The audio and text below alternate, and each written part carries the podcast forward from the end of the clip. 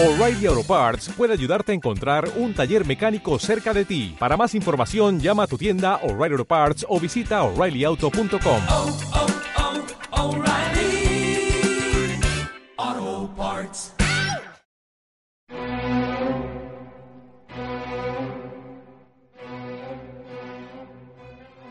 Buenos días, buenas tardes y buenas noches. Les saluda Luis de Cine Oculto y estamos nuevamente con un nuevo episodio del podcast, eh, nuevamente acompañado de Sayo Hurtado como siempre. Hola Sayo, ¿qué tal? Buenas noches. ¿Qué tal, Lucho? Acá un poco más abrigado que en la sesión anterior. El, el frío limeño obliga. Y bueno, tenemos, Sí, sí. este, tenemos eh, algunas cosas que desmenuzar, algunas eh, no, no, no muy gratas, este, otras que, que merecen una revisión eh, de rigor. ¿Y con qué empezamos? Exactamente, justamente eh, les cuento a los que nos están viendo y escuchando que a diferencia de la etapa anterior en la que solamente era- éramos, estábamos en audio, ahora vamos a hablar eh, tal vez todas las semanas de noticias, de las noticias más importantes. Obviamente también habrán episodios en el que tengamos que hablar algo especial y le dedicaremos todo un episodio, como fue la semana pasada que hablamos del Festival de Cine de Lima, y ha- habrá también momentos en que hablemos, de repente, hagamos las listas que tanto les gusta, ¿no? De las 10 mejores películas de algo, ¿sí? Pero vamos a hacer en esta nueva etapa, a dedicarnos también a analizar eh, las noticias más sobresalientes, las más llamativas, de- las que son tendencias. Y vamos a comenzar con una, ya lo comentó Sayo, con una triste noticia. Eh, la partida del actor Diego Berti. Eh, lamentablemente falleció. Eh, nos agarró a todos desprevenidos porque eh, venía con mucho trabajo, venía haciendo teatro, venía incluso, había regresado a la música. Eh, y estaba, bueno, muchos aseguran que estaba en su mejor etapa, que estaba feliz, estaba contento, y de un momento a otro nos agarró esta terrible noticia que había fallecido. Eh, hoy día vamos a hablar un poco acerca de esto.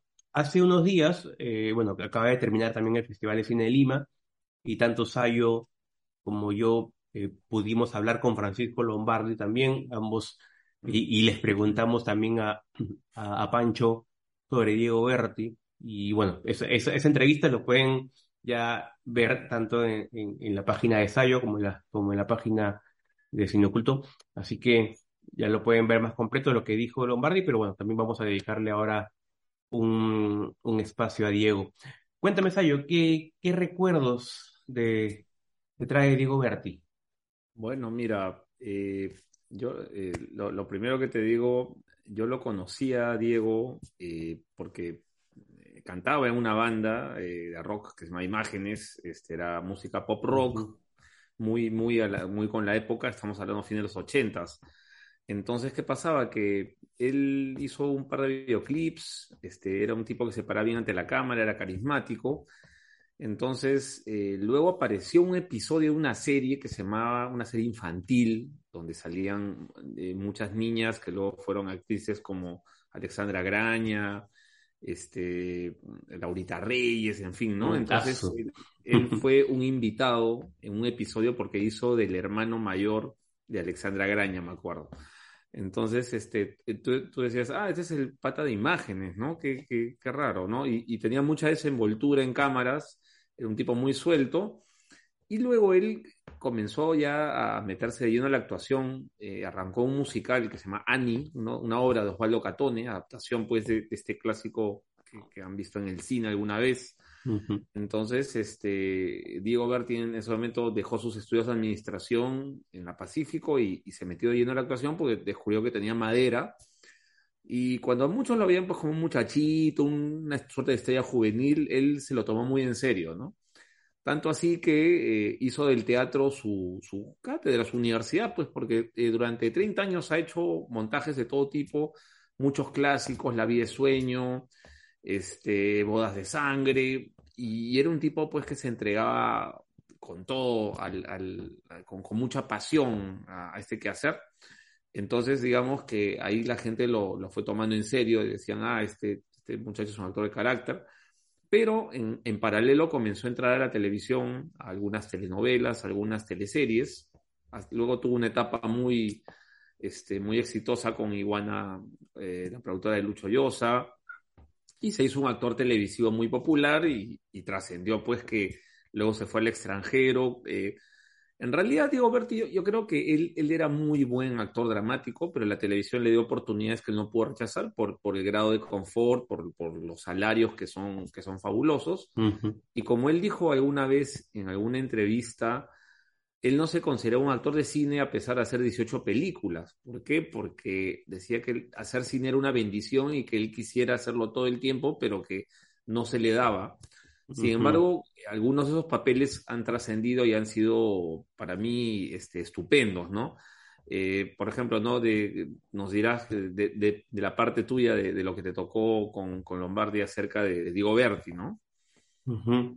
Eh, sí, o sea, ya que mencionas eh, el trabajo de Diego, sí, ¿no? Es, es, in- es innegable que una novela con no sé cuántos episodios puede tener por cuántos meses, que, o sea, normalmente una temporada de una serie son 10 episodios, pero una, una telenovela puede durar un año eh, haciendo episodios diarios.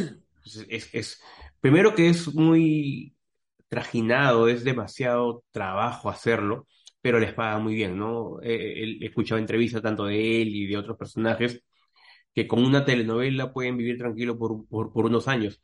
Entonces, claro, obviamente nadie podría desaprovechar esa oportunidad, pero a él sí, desde joven, se inclinaba por, por, por el drama, le gustaba eh, la actuación, ¿no? Eh, lo hemos visto en películas como Sin Compasión, eh, que de, de Francisco Lombardi, Bajo la piel. Ah, bueno, hizo también El Bien Esquivo, estuvo en Reportaje a la Muerte. Eh, incluso en sus inicios hizo, la primera película que hizo fue el año 88, una de Roger Corman, una producción que, que, bueno, Lucho Llosa ya había trabajado con él y la dirigió Augusto Tamayo, película que él no prefiere no ser nombrado porque este, no, no fue una experiencia muy grata para él. Y luego este, Diego encontró mejores oportunidades, pues, eh, lo- lo, eh, con Francisco Lombardi tiene para mí los dos mejores papeles de su carrera, que es el de Ramón Romano en Ujú, Sin Sin Compasión Compasión. y, Ujú. y después que hace un tipo muy cínico, Gino Leiva en, en Bajo la Piel. Y yo Ujú. tengo una pequeña anécdota en Sin Compasión porque esa película es del año, se desarrolló el año 93, pero se estrenó en el 94. Yo fui extra en esa película, ¿no? ¿Ah? Entonces, en la escena que sale él en el salón de clase discutiendo con Chema Salcedo, que es su, profesor El de pro- filosofía, claro, comenzando la película, sí. eh, comenzando, bueno, es la segunda escena porque, claro, es un raconto, ¿no? Entonces, Claro, este, claro, yo estoy sentado adelante porque llegué un poco tarde y me dijo, ya, siéntate adelante. Y entonces es inevitable que, que, que no me vean ahí, solamente que estoy con el pelo largo, ¿no? Y más flaco, ¿no? Yo le acabo de ver hace, uno, hace poquito, hice una remembranza de las películas de, de, de Diego, no, no, no me percaté, la voy a volver a ver. Ah, entonces te- hasta el minuto te va a pasar. Es a los 10 minutos, más o menos. es- Entonces, ¿qué sucede? Que, que en un alto de, tuvimos un descanso, entonces yo volteé, no estaban grabando y Diego Berti seguía parado y estaba metido en el personaje. Entonces yo agarré, aproveché tenía una cámara de fotos del, laboratorio de la facultad, ¿no? Entonces, si le tomé un par de fotos en película, ¿no? En blanco y negro. Eh, una de ellas fue portada de una revista de la facultad que se llama El Cinéfilo, ¿no? Entonces una foto exclusiva. La primera que me- quedó muy bien, una, una foto que él se pone de perfil y sale un poco borrosa. Entonces, ¿qué sucedió? Que él te- tenía unos rostros atormentados ahí en- y era descanso. Entonces, yo luego agarré un libro de eh, este, una adaptación de Crimen y Castigo que yo tenía con unos dibujos en carboncillo de, y del, del personaje que es Raskolnikov. Y bueno, esta, esta novela fue adaptada por Lombardi en Sin Compasión. Y, y el carboncillo tú veías que el personaje está de perfil y era prácticamente idéntico al perfil de Diego Berti en la foto borrosa que yo le tomé. O sea, al punto tal que él había interiorizado tanto el personaje que no lo abandonaba. Dicen que a veces es una maldición, como Heath Ledger que, que no se despegaba del guasón que luego lo comenzó a perturbar. Yo creo que Diego Berti, eh, en, en lo que le tocó hacer de cine, él tuvo esa, esa cualidad, esa, esa propiedad de, de apoderarse de los personajes, ¿no? Para- y el mismo Lombardi en la entrevista, que a mí me dijo, era un actor que, que ponía retos a los directores porque siempre quería ir más lejos y eh, subía el nivel de, de- de exigencia, lo cual dice él se quedó muy satisfecho porque le gustaba trabajar con gente así. Sí, sí, sí. Eh, yo también tengo una anécdota, bueno, o casi una anécdota con, con Diego. Yo estoy actualmente trabajando en un estudio, una productora.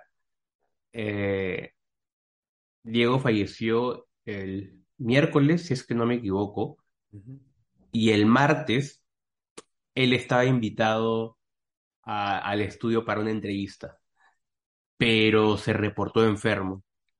Así que pudimos, pude estar ahí presente de repente en su última entrevista. Eh, fue, muy, muy, muy triste eso, porque a nosotros en la empresa, en la agencia, nos chocó porque justamente era, oh, ¿qué, qué habrá pasado? ¿No? ¿Por qué no, por qué no vino? ¿No? ¿Qué, qué le ha pasado?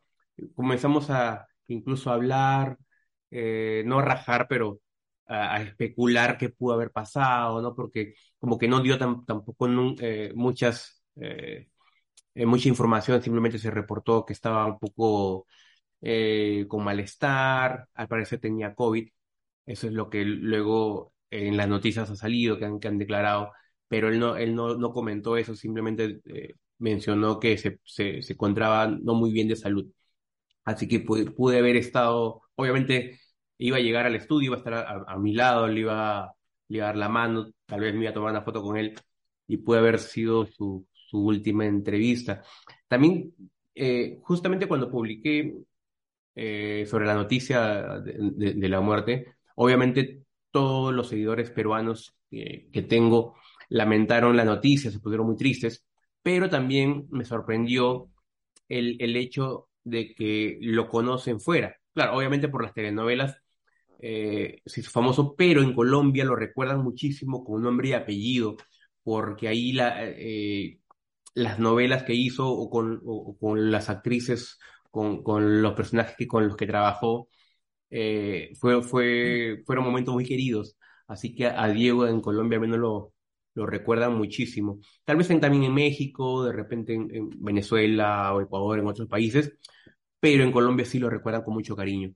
Así que eh, va a ser una, un- una, incluso en, Bolivia también, porque él, él protagonizó una película boliviana, ¿no? En realidad hizo dos, que era el, el atraco, el, el asalto, algo así, que Ujú. lo hizo con, eh, eh, con, con el, el actor, ah, con Salvador del Solar, eh, y Salvador del Solar hace de boliviano, que hizo un acento que salió igualito.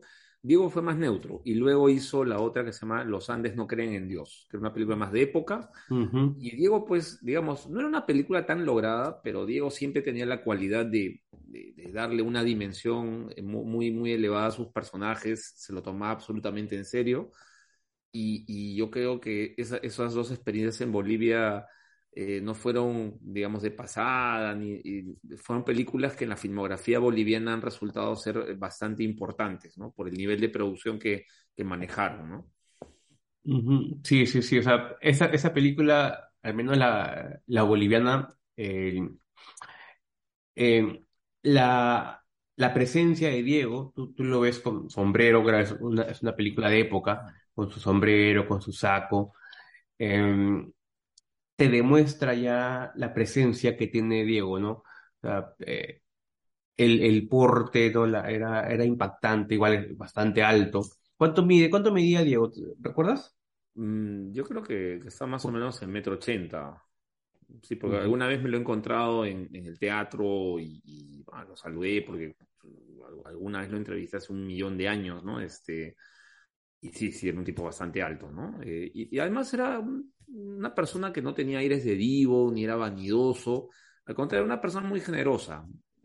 Eso, eso- eso sí creo que mucha gente en el medio te lo, también te lo va a Sí, sí, decir, sí, ¿no? sí, sí. Eso, eso he escuchado de, de muchas personas que accedía amablemente a las entrevistas, que no tenía el, el aire de divo, incluso era un poco retraído, ¿no? Que se, No, igual nunca fue, su vida nunca fue escandalosa, siempre fue una persona que tuvo un perfil bajo.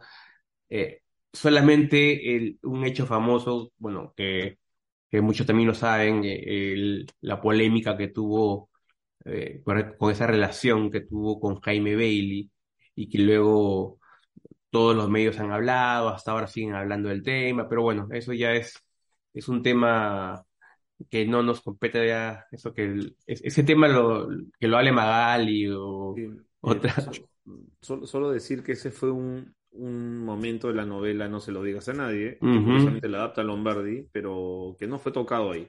O sea, Ujú. no- no- En No se lo digas a nadie y también en La noche virgen, es una novela que, bueno, a mí, a mí- yo, yo he leído varias novelas de, de, de Jaime Bailey y como escritor, bueno, en realidad también como escritor y como entrevistador, o sea, me, me parece muy bueno, pero ya con en su vida privada ya, no, no sé, ya es cosa de él. Yo también quería recordar nada más, así de la pasada, que eh, él también hizo papeles muy importantes con Augusto Tamayo en la película El Bien Esquivo, El bien esquivo. que en su momento fue una película que la crítica dividió mucho la crítica peruana, pero Diego hizo un papel, para variar, un papel muy, muy digno, como un mestizo que, que en tiempo de la colonia eh, tiene un estigma porque él es hijo de un español con una mujer india, entonces por lo tanto él, a pesar de ser blanco, no lo consideran eh, un ciudadano con todas las de la ley, sino que él carga una cruz por, por el hecho de, de- de tener esa composición racial. Eh, luego también hizo Una sombra al frente, también otra película de época, este, basada en una novela también escrita por Augusto Tamayo. Y su último papel también ha sido con Augusto en... eh, eh, es una película sobre la- una biografía sobre Flora Tristán. Ah, eh, pero esa todavía no se estrena, se va a estrenar, asumo que uno- unos meses, ¿no? Pero, o sea, ya se acabó, eh. pero no se estrenó todavía. Exactamente, está, está en etapa de postproducción, terminaron de rodarla ya. Digamos, ese va a ser su último papel. Eh, yo imagino que eh, para, lo- para los papeles de época siempre Diego, Diego encajaba muy bien. Y bueno, qué bueno que sea así porque te diré que antes él hizo una película que se llamaba Qué difícil es amar, igual que la canción, o aprovechando un poco el, el- el éxito que tenía esta canción que es tan popular de él. Y era una comedia, pues, eh, una, una comedia bastante, bastante torpe, que no le hacía justicia en absoluto a él, pues, ¿no? Mm, sí, sí, sí. Lo- a él se le acomodaba mucho más. A pesar de que tenía todo el porte, era atractivo, típico un galán de telenovela, eh, le salía muy bien el drama, ¿no? Era un actor Sí. dramático, sobre todo las películas de época le calzaban a la, a la perfección. Eh, bueno, ya eh, desde aquí a Diego, donde esté, eh, ese es nuestro pequeño homenaje y que, bueno, lo vamos a seguir recordando. Y, y todas sus películas, bueno, la mayoría de sus películas, al menos la- las mejores, las pueden ver en Movistar, en la plataforma de, de Movistar y pueden ver algunas, sobre todo la de Lombardi, creo que también está el Bien Esquivo, algunas las pueden ver ahí. Eh, Sayo, ¿qué otra noticia eh, nos compete el día de hoy? ¿De qué vamos a hablar además Bueno, de Diego? bueno, también eh, se han quedado conmocionados muchos fans del universo DC por la cancelación de la película de Batgirl, de Batichica. Entonces, el universo eh, eh, integrado de la DC cada se, ve más dudoso, se resquebraja más. Es una película que se había planeado para que vaya directamente a la plataforma de HBO Max.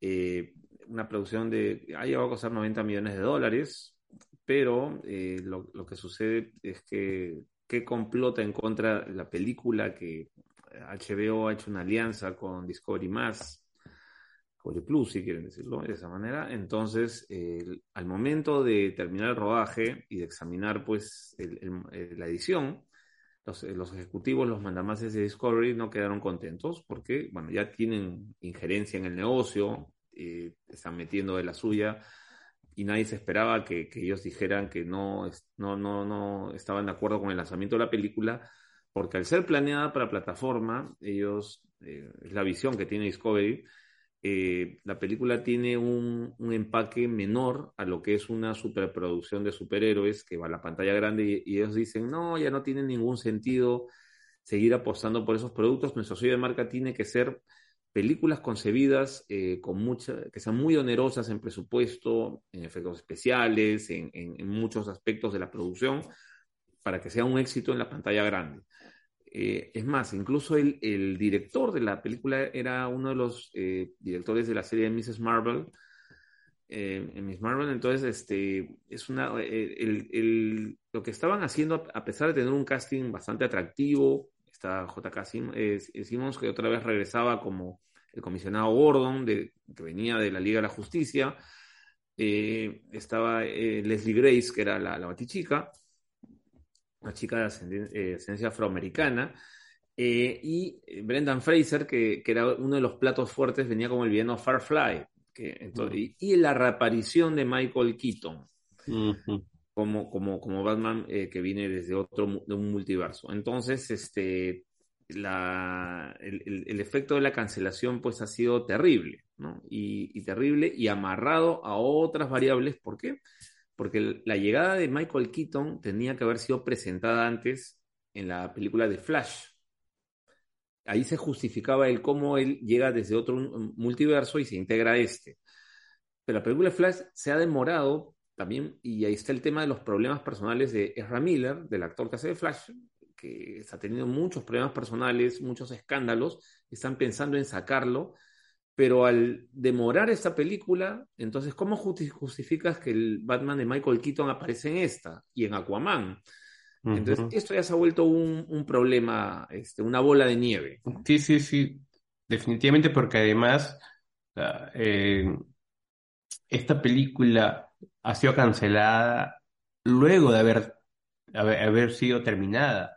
Entonces, eh, no es, ni siquiera es como que la cancelan antes de tiempo, no, no, ellos han invertido, han gastado dinero y, aún así la están cancelando porque obviamente saben eh, que luego van a seguir gastando más, ¿no? Gastan en distribución, gastan en publicidad, de marketing, entonces dicen, no, ya no queremos gastar más, ya gastamos aquí, pero que ya no queremos gastar más.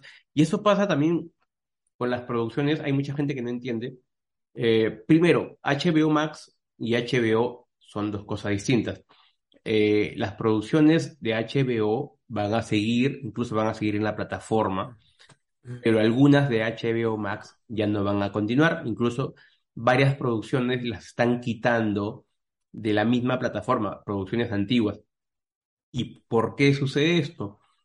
Por los costos, porque estas series les, eh, les generan costos, no impuestos, sino costos eh, de regalías, costos, eh, por ejemplo, Friends se sigue eh, transmitiendo en la, en la plataforma y los actores de Friends siguen recibiendo dinero, las regalías o bueno, no sé cómo le llamarán allá, pero siguen recibiendo dinero por aparecer.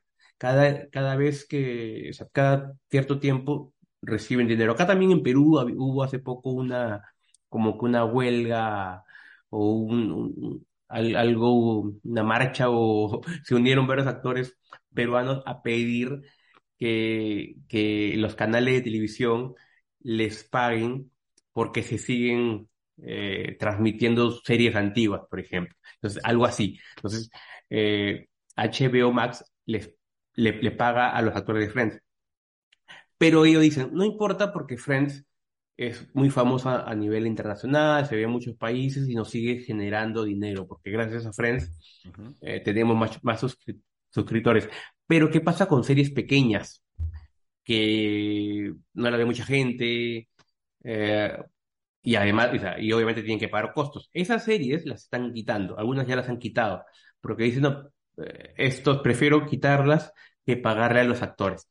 Entonces, varias de esas series van a desaparecer eh, algunas que, bueno, algunas que están en, en, en, trayectoria que aún no acaban, las van a cancelar y algunas que ya acabaron y que estaban en la plataforma ya las, ya las están quitando poco a poco. Creo que han quitado 10.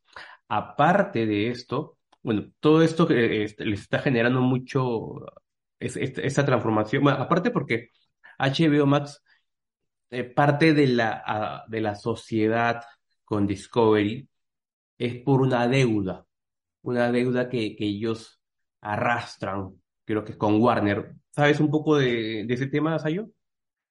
Eh, mira, no, no, no, no estaba tan al tanto de, del tema de, de, la deuda con, con Discovery. Lo que sí sé es que el, el primer rumor que salió tras la cancelación de Batichica era de que la señal de HBO Max eh, iba a desaparecer, ¿no? Eh, que, que ya no iba, ya no les era funcional. Eh, entonces, acá vienen más desconcierto aún. ¿Por qué? Porque esta señal, a- aprovechando los tiempos de pandemia, lo que los CEOs de, de Warner pretendían era de que eh, capitalice en muchos de los productos que no se podían estrenar en salas. Eh, por ejemplo, lo que sucedió con, con Liga de la Justicia.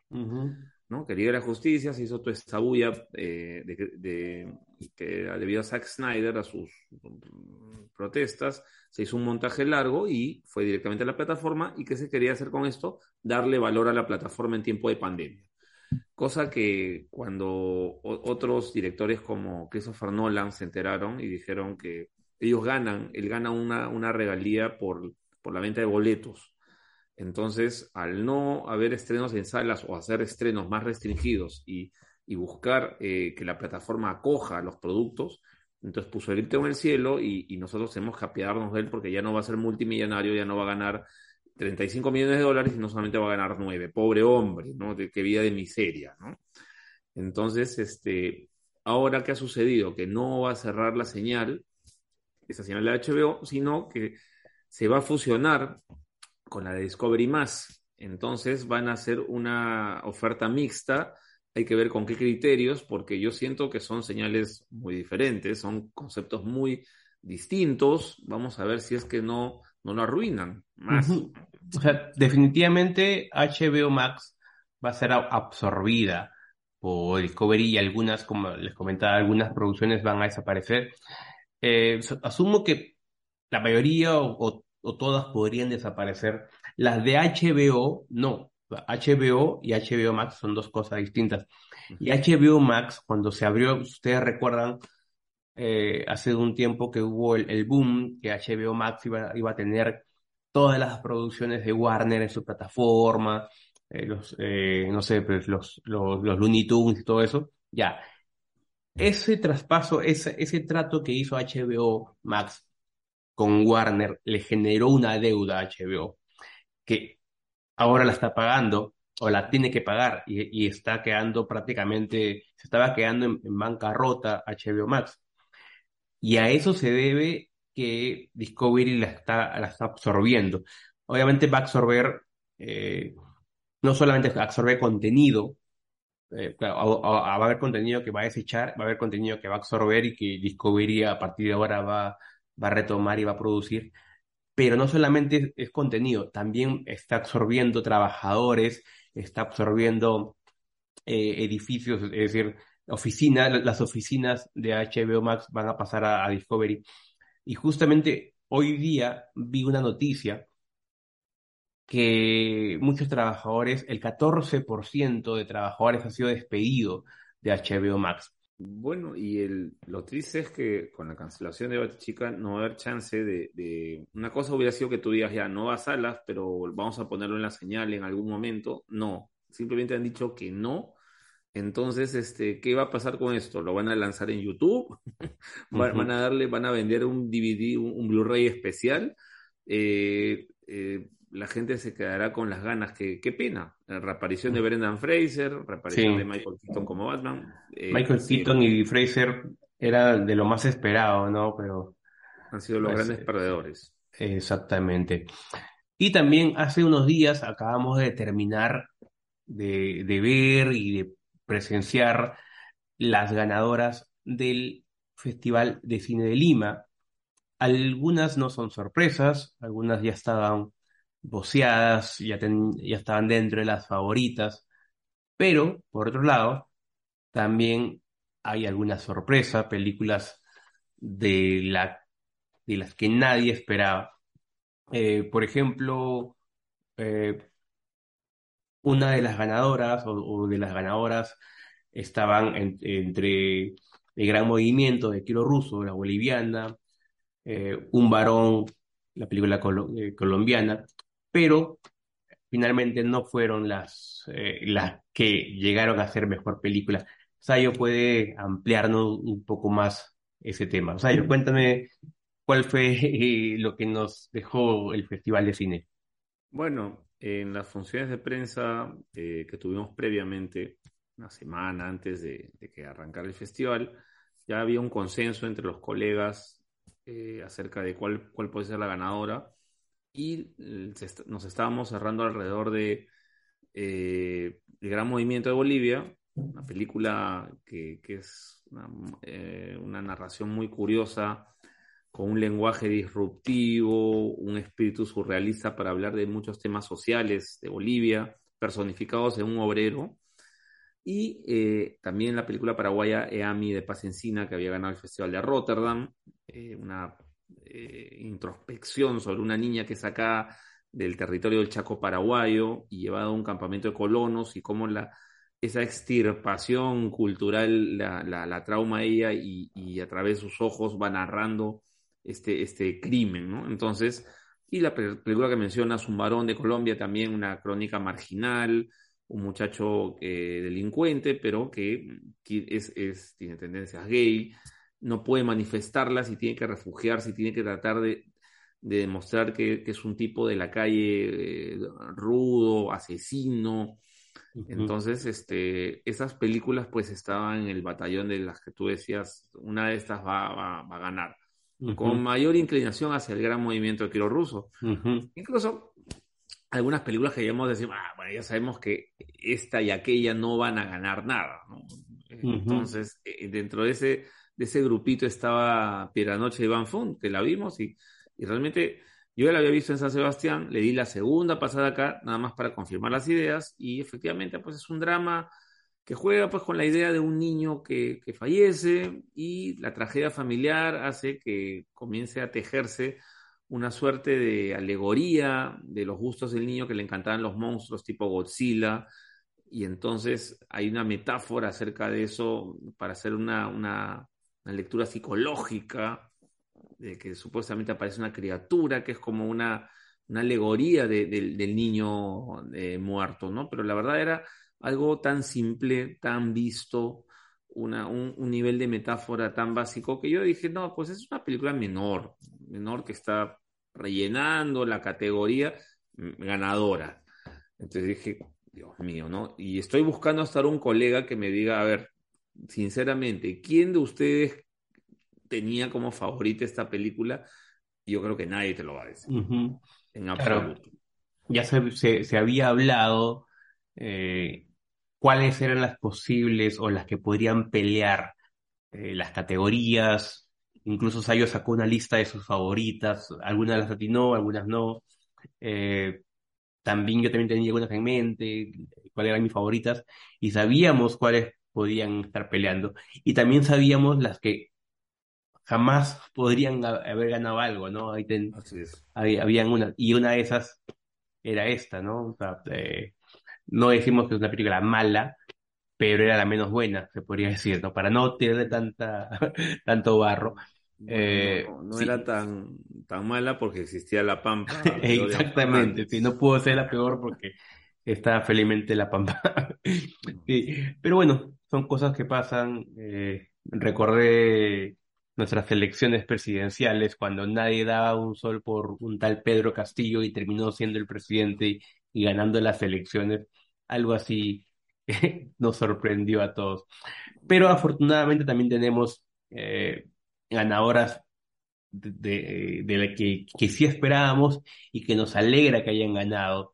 Es el caso del documental Pacucha, eh, de Tito Catacora, y una película que yo personalmente amé, que es Huila Pirca. Es una película en quechua, una especie de cinema paradiso de los Andes. Eh, la referencia es, es directa, eh, es un gran homenaje a esta película por el amor al cine. Incluso en su póster también hacen una, una referencia clarísima a Cinema Paradiso. Cuéntame, Sayo, ¿qué, qué, te dejaron estas dos películas peruanas? Bueno, mira, en la categoría documental, eh, yo tenía mis favoritas que eran Alice de Colombia, una, una, serie de entrevistas a adolescentes en un, en un centro de, menores y hace un ejercicio construye un personaje ficticio con la memoria de cada una de ellas, con sus vivencias, y es un personaje pues que es víctima de un abuso, un personaje que muy sufrido, pero es una, una muestra de, cómo esta creación colectiva refleja eh, los momentos impactantes de, de, un estrato social, ¿no? Entonces, una película muy, muy interesante, no ganó nada, este, bueno, pero no, no, no nos vamos a sentir mal, ¿por qué? Porque la que ganó, que es Pacucha de Tito Catacora, yo creo que tenía también todos los merecimientos, tenía toda la, eh, el, el, el, andamiaje como para ser una ganadora de festival perfectamente, no, no le queda grande para nada, y es eh, un recorrido por un ritual andino que se llama Pacucha, que es buscar la fertilidad de las llamas, que son el sustento de muchos campesinos, tener llamas que, que den a la vez crías fuertes, que le den buena lana, buena carne, y entonces el ritual es, es, complejo, hay que hacer un sacrificio, y cuando uno cree que ya se acabó el ritual, no, luego viene la comida celebratoria, luego vienen los bailes, eh, como, como es tan habitual en, en, las comunidades andinas, ese planteamiento fotográfico es sorprendente, una cámara, todos los planos en cámara fija, pero eh, Oscar Catacora, sobrino del director de Tito, que ya, ya falleció lamentablemente, él hizo la fotografía y concibió que las tomas, a pesar de ser fijas, tengan movimiento interno. Buscó una dinámica al momento de, de concebir el encuadre, entonces eso no es un registro cualquiera, está milimétricamente pensado y ejecutar ideas como esas y serle fiel hasta el final, eh, te habla de, de, gente con ideas mayores, ¿no? Entonces, yo estoy muy contento de que haya ganado Pacucha y en la otra categoría, de hecho, en el Perú, eh, el caso de Willac Pirca, porque ambas son propuestas en las que el cine peruano pues encuentra eh, nuevos caminos. Son películas muy diferentes, como ya dijiste, Willac eh, un cine familiar, un cine para todos, pero no es una película concesiva es una eh, producción que ha encontrado un camino comercial para el cine peruano fuera de las fórmulas tradicionales que ya sabemos que a veces son tiranas, que a veces son bastante eh, elementales. Entonces, es, y encima que involucran al Perú profundo, lo cual quiere decir que de cara al estreno comercial hay una gran expectativa al interior y seguramente el boca a boca también va a tener un buen efecto en Lima. Yo yo sinceramente deseo que esta película sea muy vista y pues que comencemos a valorar el cine nacional. Sí, eh, Pirca eh, una película hermosa, como dice Sayo, eh, a pesar de que es una película eh, del interior del país, una película andina en quechua, es para todo público, a una comparación con, con y Pacha, que era un poco más pesada, con silencios largos, pausas largas. Algunos eh, asistentes a la sala se quedaron dormidos, mientras otros quedaron fascinados. Entonces era una película un poco difícil eh, de apreciar, sobre todo para, para un público que está acostumbrado a, a, un cine mucho más ligero y comercial. En cambio, Willac Pirca es una película para todo público que fácilmente puedes verla con tu familia, una película hermosa y se va a estrenar en septiembre. Esperemos que no se cambie la fecha porque siempre acá en Perú tenemos a veces la mala suerte de estas películas que eh, se va a estrenar y justo se cruza con alguna alguna película, un blockbuster y uh -huh. las distribuidoras o los cines deciden a veces mover por el bien a veces de, de la película peruana, pero a veces la, la, mueves, la mueves, y la mueves una semana más y dices, no, hay, hay, otra película más eh, que no queremos enfrentándola. Otra más, otra más, y al final le terminan haciendo, haciendo daño a la película, porque al final eh, siempre va, va, va, a estar perdiendo, ¿no? Con, con quien se enfrente, va a estar perdiendo. Esperemos que, que a esta película sí la apoyen. Y, además decir que esa sección hecho en el Perú, donde participó Willac Pirca con otras producciones, eh, es un acierto del Festival de Lima porque eh, permite conocer el panorama de, del, cine, del cine nuevo peruano y del cine que se hace en el interior, ¿no? Entonces, que, que dos películas, Pacucha, que, en documental, y Willac Pirca en, Hecho en el Perú, que también una película hablada en quechua, eh, sean, sean ganadores en la parte peruana y en la categoría documental, yo creo que dice bastante de lo que se viene haciendo y de la expectativa que tenemos en, las nuevas camadas que vienen de- de- del cinema del interior, que ya se les deje de ver eh, eh, en otras épocas se les veía como cineastas con poca pericia, con falta de preparación. Bueno, pues ahora están ganando festivales. Exactamente, exactamente. Incluso, por ejemplo, Peso Gallo de Hans Matos ganó una mención honrosa. Así es. Eh, eh, y, y es una película que también me gustó, una película que también se va a estrenar pronto en cines. Es un- una, una película que también viene del interior del país eh, y es una propuesta interesante. Entonces, demuestra una vez más que dentro del país se hacen cosas buenas y no solamente el cine en Lima, ¿no? No, por- lo decía también porque dentro de la categoría había una película, Antonia en la vida, que pues es una introspección limeña, de una limeña de clase alta, que su dilema es irse de viaje y que la familia lo presiona para casarse, que la verdad se me hizo bastante, bastante vacía la película. Problema de ricos, ¿no? Dilema de ricos. ricos, sí, este, me fumo un jajaja o me voy de viaje, no sé, pero al final eh, la película se torna pues eh, intrascendente en sus, en, en- en los momentos en que, en, en que la protagonista comienza a tener estos dilemas que la atormentan, ¿no? Estos dilemas capitales, ¿no? Entonces, versus ese imaginario limeño de, de Miraflorino, San Isidrino se queda ahí, pues eh, el cine del interior ha tenido esta respuesta contundente, ¿no? Con unas historias muy bien escritas, una, una dirección magnífica, fotografía magnífica.